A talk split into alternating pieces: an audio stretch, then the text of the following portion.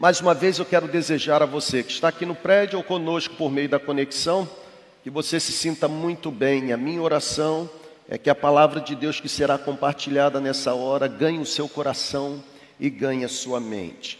Eu vou ler o texto de Mateus 15, do versículo 1 ao versículo 9, e eu vou continuar a nossa caminhada numa série que começamos semana passada sobre ajustando a frequência. Eu não sei se você esteve conosco nas celebrações do último fim de semana, mas eu iniciei dizendo que percebi em Deus que deveria, pela responsabilidade que eu tenho, uh, fazer com que eu e você estejamos ajustados com a frequência correta. Pela manhã nós abordamos João, capítulo 10, e nós aprendemos que ajustar a frequência nos possibilitará ouvir a voz de Deus. Será que é Deus que está falando conosco? Como discernir? Essa habilidade de discernimento não vem de outra forma senão através da palavra. E aí nós aprendemos em João 10 que quem é ovelha conhece a voz do seu supremo pastor, porque João 10 diz que a ovelha não reconhece a voz de estranhos. E aí nós aprendemos que ouvir a voz de Deus nos possibilita, ok, caminhar em acordo com a vontade de Deus. Foi a administração, a primeira parte. A segunda parte, à noite nós aprendemos com o profeta Jeremias, Jeremias 33, clama a mim, responder-te-ei, anunciar-te-ei coisas grandes e firmes que vocês ainda não conhecem. Nós aprendemos que ajustar a frequência nos possibilita perceber que na oração o que ainda não está revelado pode ganhar o nosso coração e a nossa mente. Agora pela manhã eu quero ler um texto bíblico e eu vou ler tanto agora nesta celebração quanto na celebração de logo mais. E eu vou tentar separar ou dividir em duas partes. Diz assim a Bíblia, Mateus 15, do versículo 1 ao versículo 9. Então alguns fariseus e mestres da lei, vindos de Jerusalém, foram até Jesus, se aproximaram de Jesus e perguntaram para Jesus o seguinte: por que os seus discípulos transgridem a tradição dos líderes religiosos? Por que os seus discípulos não lavam as mãos antes de comer? E a resposta de Jesus para os escribas e fariseus foi: porque vocês transgridem o mandamento de Deus por causa da tradição de vocês. Pois Deus disse, foi Deus quem ordenou: honra teu pai e a tua mãe, e quem amaldiçoar seu pai ou a sua mãe, terá que ser imediatamente executado. Mas vocês, disse Jesus para os escribas e fariseus, vocês afirmam que se alguém disser ao pai ou à mãe, qualquer ajuda que eu poderia dar, já dediquei a Deus como oferta, vocês dizem que quem fizer isso não está mais obrigado a sustentar seu pai. Assim, por causa da sua tradição, vocês estão anulando a palavra de Deus. Hipócritas, bem profetizou Isaías acerca de vocês, dizendo: Este povo me honra com os lábios, mas o seu coração, o seu coração está muito distante de mim. Em vão me adoram, porque os seus ensinamentos não passam de regras ensinadas por homens. Sabe, gente, essa passagem aqui, esta passagem representa um choque frontal entre Jesus e os líderes da ortodoxia judia. Olhar para Mateus 15 é ler o registro do encontro de Jesus juntamente com os escribas fariseus. Olhar para Mateus 15 é presenciar o choque entre duas interpretações que na época se tornavam as interpretações da religião. Aqui em Mateus 15 está o conflito entre dois conceitos de exigências que tinham sido feitas por Deus.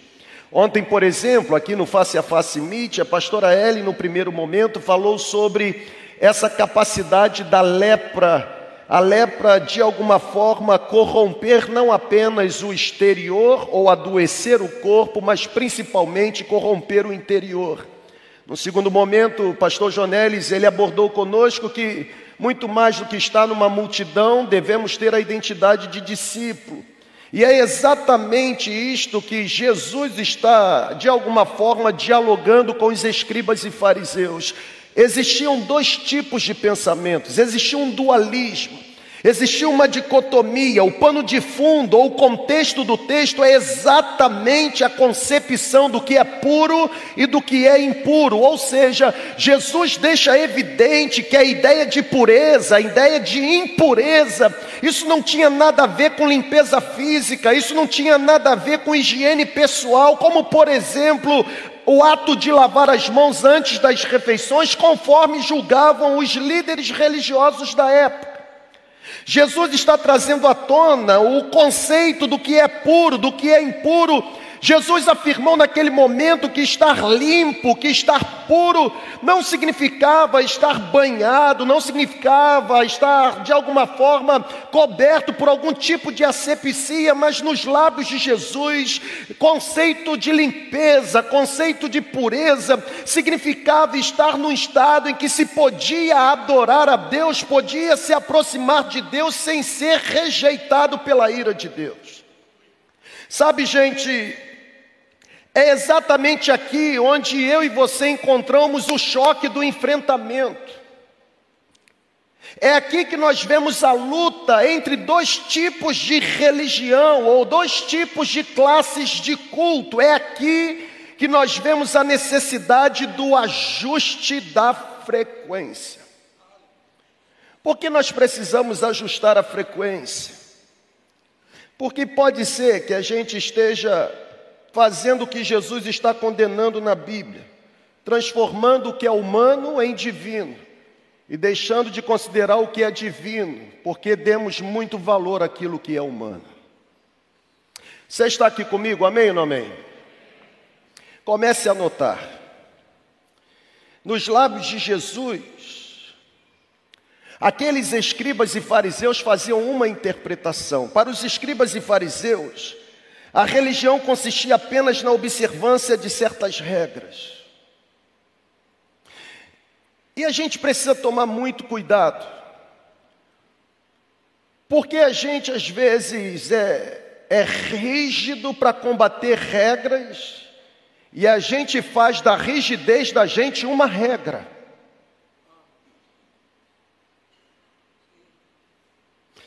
Eu estou falando para gente inteligente.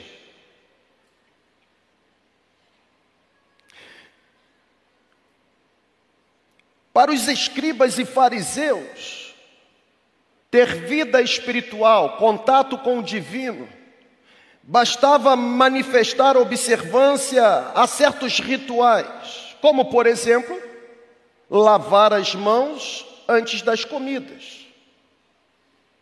Mas é interessante porque para Jesus o conceito era diferente, pessoal. Os escribas e fariseus possuíam uma visão legalista da vida. Os escribas e fariseus faziam da vida espiritual apenas não uma observância, mas uma obediência irrestrita à lei. Obedecer à lei era alcançar o auge espiritual. Para Jesus, não. Para Jesus, a adoração é algo centralizado no interior. Para Jesus, adoração é algo centralizado no coração. Para Jesus, adoração é algo que se manifesta em compaixão, em generosidade, algo que estava acima de uma mera observância à lei. É por isso que Jesus olha para aqueles escribas e fariseus e afirma: vocês estão debaixo de uma profecia que Isaías ministrou. Isaías 29 diz: Esse povo me honra com os lábios, mas o coração está distante de mim, em vão me adoram. Para os escribas e fariseus, o culto era apenas um ritual, uma lei cerimonial, enquanto para Jesus, a verdadeira adoração é manifestada através de rendição de um coração puro e a manifestação de uma vida de amor. E sabe, gente, nós vamos olhar para esse texto tanto nesta celebração, quanto voltaremos a olhar para esse texto na celebração de logo mais porque eu acredito que ajustar a frequência vai exigir da gente alimentar no coração um alinhamento, um alinhamento em dois assuntos pontuais, conforme a resposta que Jesus deu para aqueles profissionais da religião. Ajustar a frequência exigirá cuidar do coração e compreender o que significa a verdadeira adoração. É por isso que agora pela manhã eu quero pensar com você sobre esse cuidado interior, porque é possível manifestar uma adoração de lábios, mas não uma adoração de coração. É possível manifestar uma adoração com gesto, mas não uma adoração de coração.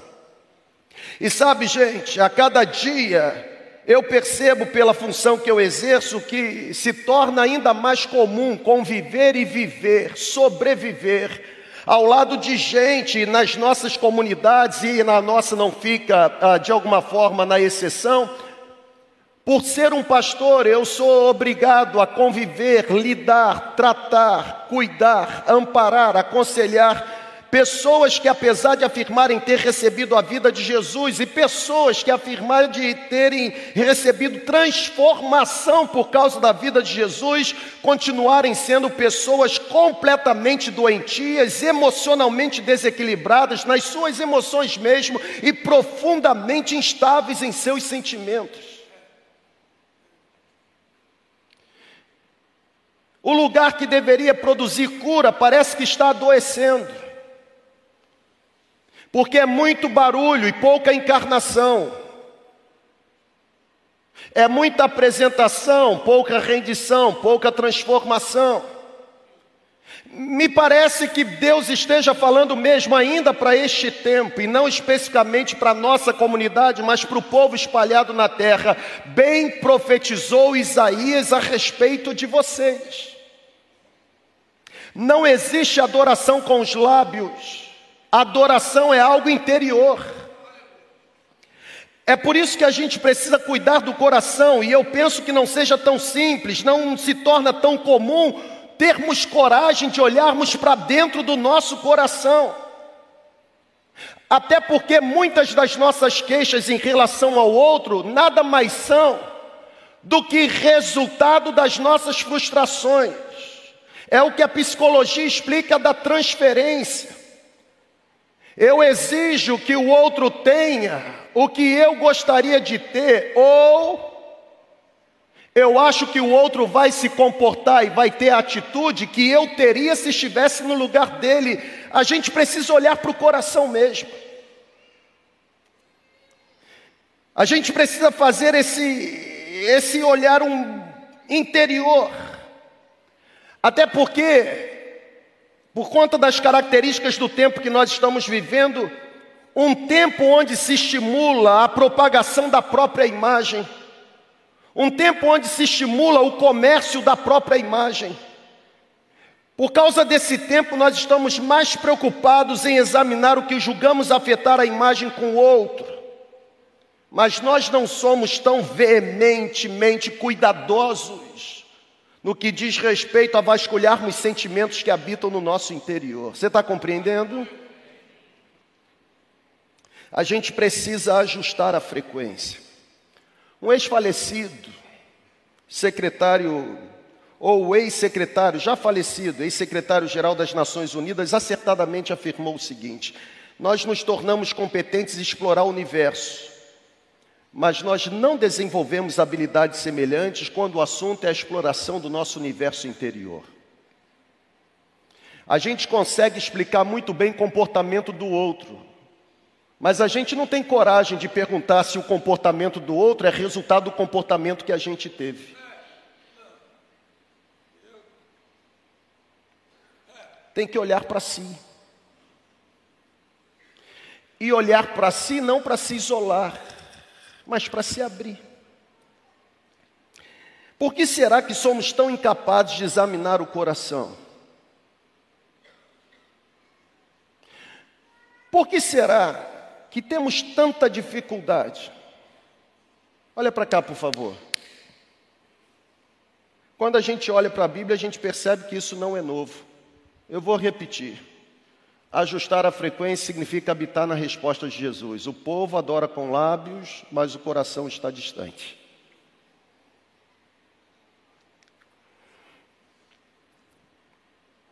Essa incapacidade de explorar o coração vem desde Adão e Eva. Pastor Elísio falou aqui do, do jardim.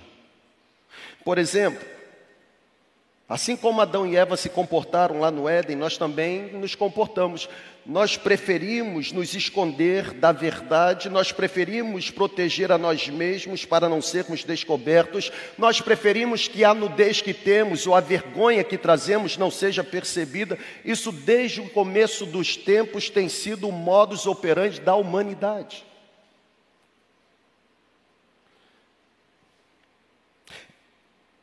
Embora saibamos que a verdade nos liberta e liberta mesmo, nós temos medo de nos apresentarmos descobertos diante de Deus. Essa incapacidade de ajustarmos o coração com a frequência de Deus, essa incapacidade provoca sofrimentos em nós, irmãos. Nós sofremos e sofremos porque nós nos, nos esforçamos por alimentar uma imagem irreal, uma imagem utópica. E Deus muitas vezes usa a dor dos sofrimentos para nos fazer mudar. Como se diz acertadamente, isso é um provérbio cujo autor é desconhecido, nós mudamos o nosso comportamento quando a dor de permanecer igual passa a ser maior do que a dor da mudança. Ou seja, nós só decidimos mudar quando a dor de esconder o sentimento que temos no coração nos machuca mais do que a dor de ter as nossas fraquezas e vulnerabilidades descobertas.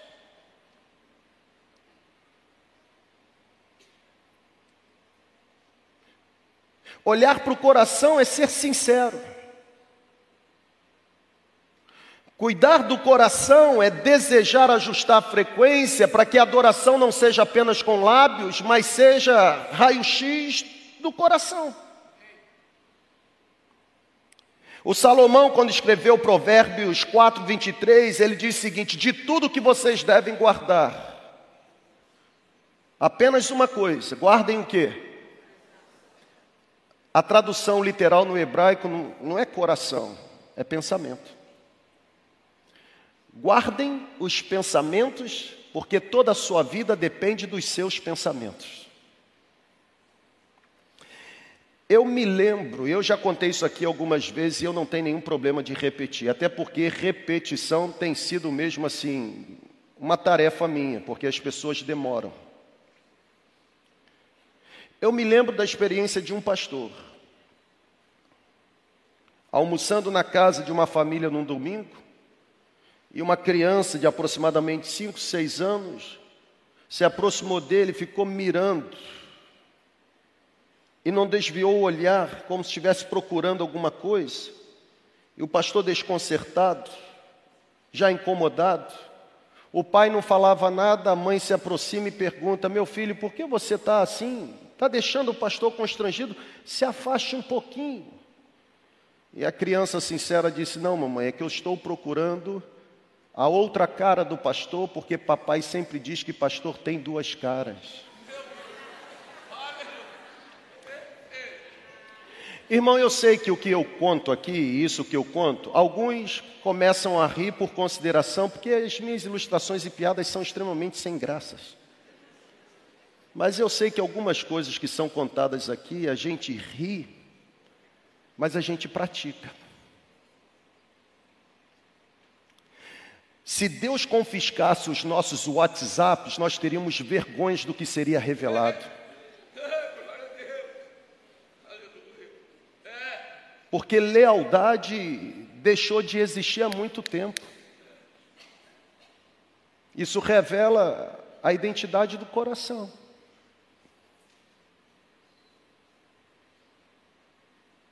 Tem que ajustar a frequência. Irmão, tem voz profética aqui na segunda igreja. Eu vou repetir.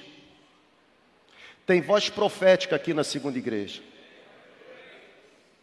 Neste tempo, e pelo tempo que o Senhor permitia, a voz profética é Adonia Júnior. Não são nenhum pastor, nenhum dos pastores auxiliares, nenhum líder de célula, nenhum coordenador e nenhum supervisor.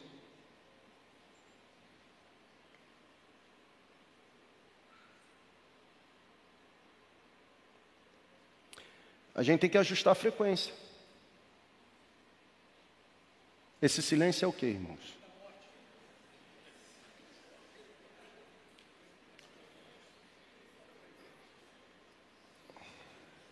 A gente precisa ajustar a frequência.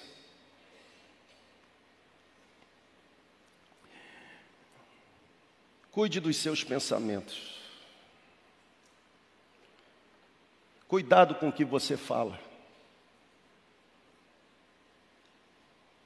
Cuide dos seus pensamentos. Porque pode ser que o que sai pelos lábios não represente o que deveria marcar como pureza o coração.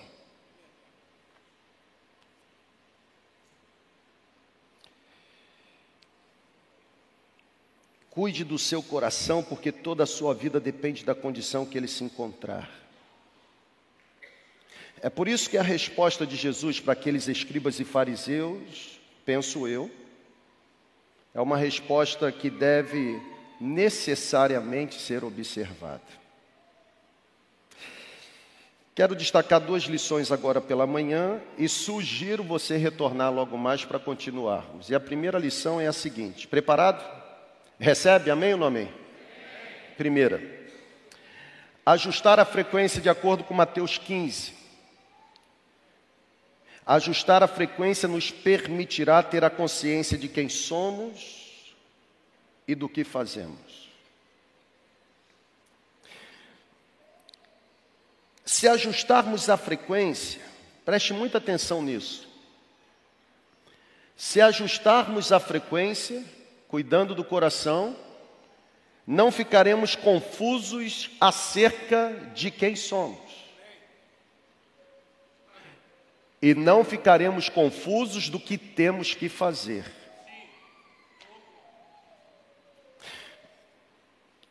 Ter a consciência de quem eu sou, ou ter a consciência do que eu devo fazer, isso me liberta da pressão provocada, provocada pelas expectativas que os outros fazem sobre a minha vida porque eu tenho percebido que nós estamos mais preocupados com o que as outras pessoas pensam ao nosso respeito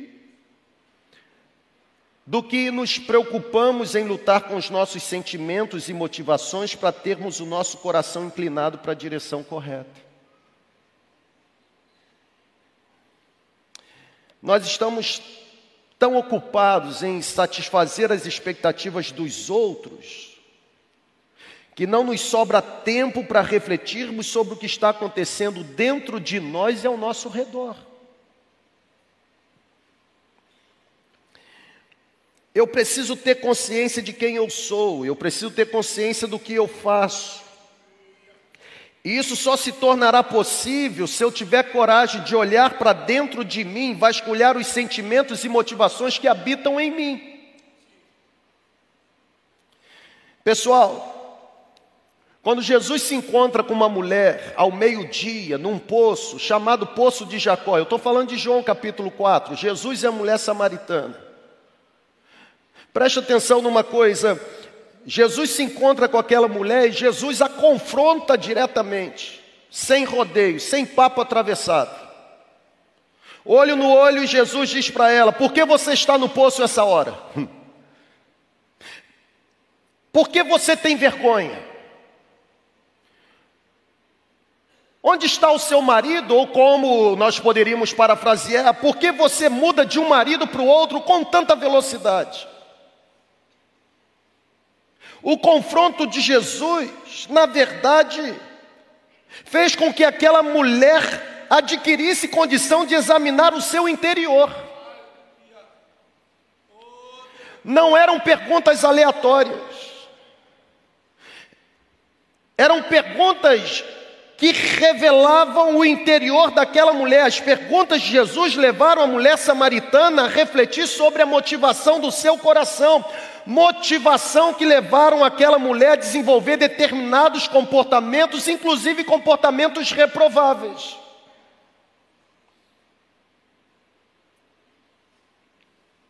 E é interessante que no diálogo parece que Jesus está falando a mesma coisa com palavras diferentes. Jesus está falando para aquela mulher o seguinte: você está adorando, ou vocês samaritanos adoram aquele que vocês não conhecem.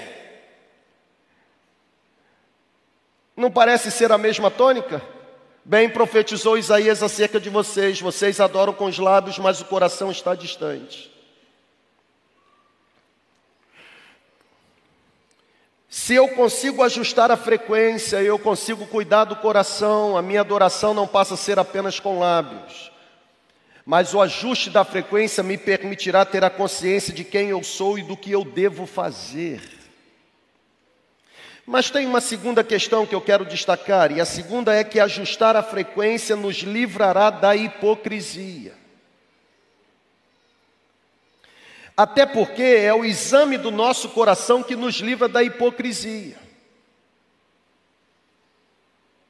O mundo é hipócrita, a sociedade está hipócrita. Hoje, por exemplo, ninguém acredita em nenhuma propaganda que é feita, inclusive em pesquisa.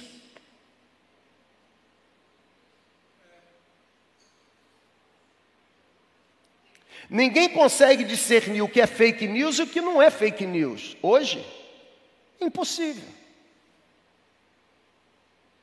É por isso que nós devemos mesmo pedir sabedoria e discernimento espiritual, para que seja o Espírito Santo conduzindo a nossa mente e os nossos passos para uma decisão plausível.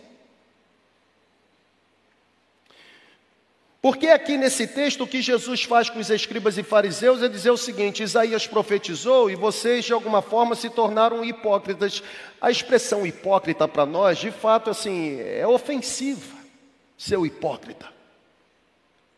Mas o que Jesus está dizendo para aquele povo é o seguinte: o que vocês falam é tão divorciado do que vocês têm, que vocês mais apresentam, mais se apresentam como atores de uma peça teatral do que como verdadeiros adoradores. É isso que Jesus está falando. Em vão me adoro, o coração está distante. Tiago, irmão de Jesus, quando escreve o capítulo 3, versículos 9 e 10, Tiago diz assim: Irmãos, de uma mesma fonte não pode jorrar dois tipos de água. Da mesma forma, não é bom que com a mesma boca que você bendiz o nome do Senhor, você fale mal do seu irmão ou amaldiçoe o seu irmão. Está na hora da gente falar menos dos outros e olhar mais para dentro do coração. Como disse um sábio puritano, se Deus nos permitisse ver mais do que 1% dos pecados que carregamos em nós mesmos, cairíamos mortos de tanto desespero. Não ia sobrar um. Concordam ou não? Jesus corrigiu aqueles fariseus, aqueles mestres da lei, porque eles se exaltavam pelos comportamentos exteriores que tinham, mas os comportamentos exteriores eram muito diferentes da verdadeira motivação que habitava no coração. E foi exatamente por esse motivo que Jesus, se dirigindo aos fariseus, comparou os fariseus aos hipócritas, dizendo que eles se pareciam com sepulcros caiados, ou seja, excelente aparência exterior marcada por grande podridão interior. Pessoal, olhar para dentro de nós, cuidar da integridade dos nossos sentimentos e motivações, é aprender que o Evangelho de Jesus afirma que nós somos mais pecaminosos e imperfeitos do que imaginamos, mas ainda assim continuamos sendo mais aceitos e amados do que esperamos. Na verdade, se existe alguma coisa perfeita, é a nossa imperfeição. Não existe nada mais perfeito do que a nossa imperfeição, porque nós somos perfeitamente imperfeitos. Mas, embora sejamos perfeitamente imperfeitos, ainda assim somos completamente amados e aceitos, porque o sangue de Cristo Jesus nos purifica de todo pecado. É o exame sincero e correto do coração que vai nos tirar do esconderijo. É o exame sincero do coração que vai remover de nós o verniz espiritual que nós carregamos. Você é amado por Deus não por causa da sua perfeição. Eu sou amado por Deus por causa da perfeição de Cristo. E aqui está algo extraordinário. Porque se eu sou aceito por causa de Cristo, logo eu não preciso provar para ninguém que eu sou amável ou admirável. Cristo decidiu me amar. Você pode assumir a sua verdadeira identidade em Cristo. Você pode ser você, até porque quem disse que nós estaremos certos o tempo todo? Você pode conviver tranquilamente com a possibilidade de fracassar e continuar sendo você. Aliás, eu quero sugerir nessa manhã que você seja você mesmo, autêntico. Eu vou repetir. Que você seja você mesmo, autêntico.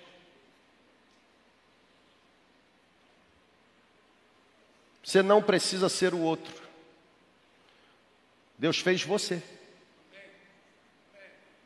E Ele tem um espaço que somente você cabe. Seu irmão gêmeo não cabe.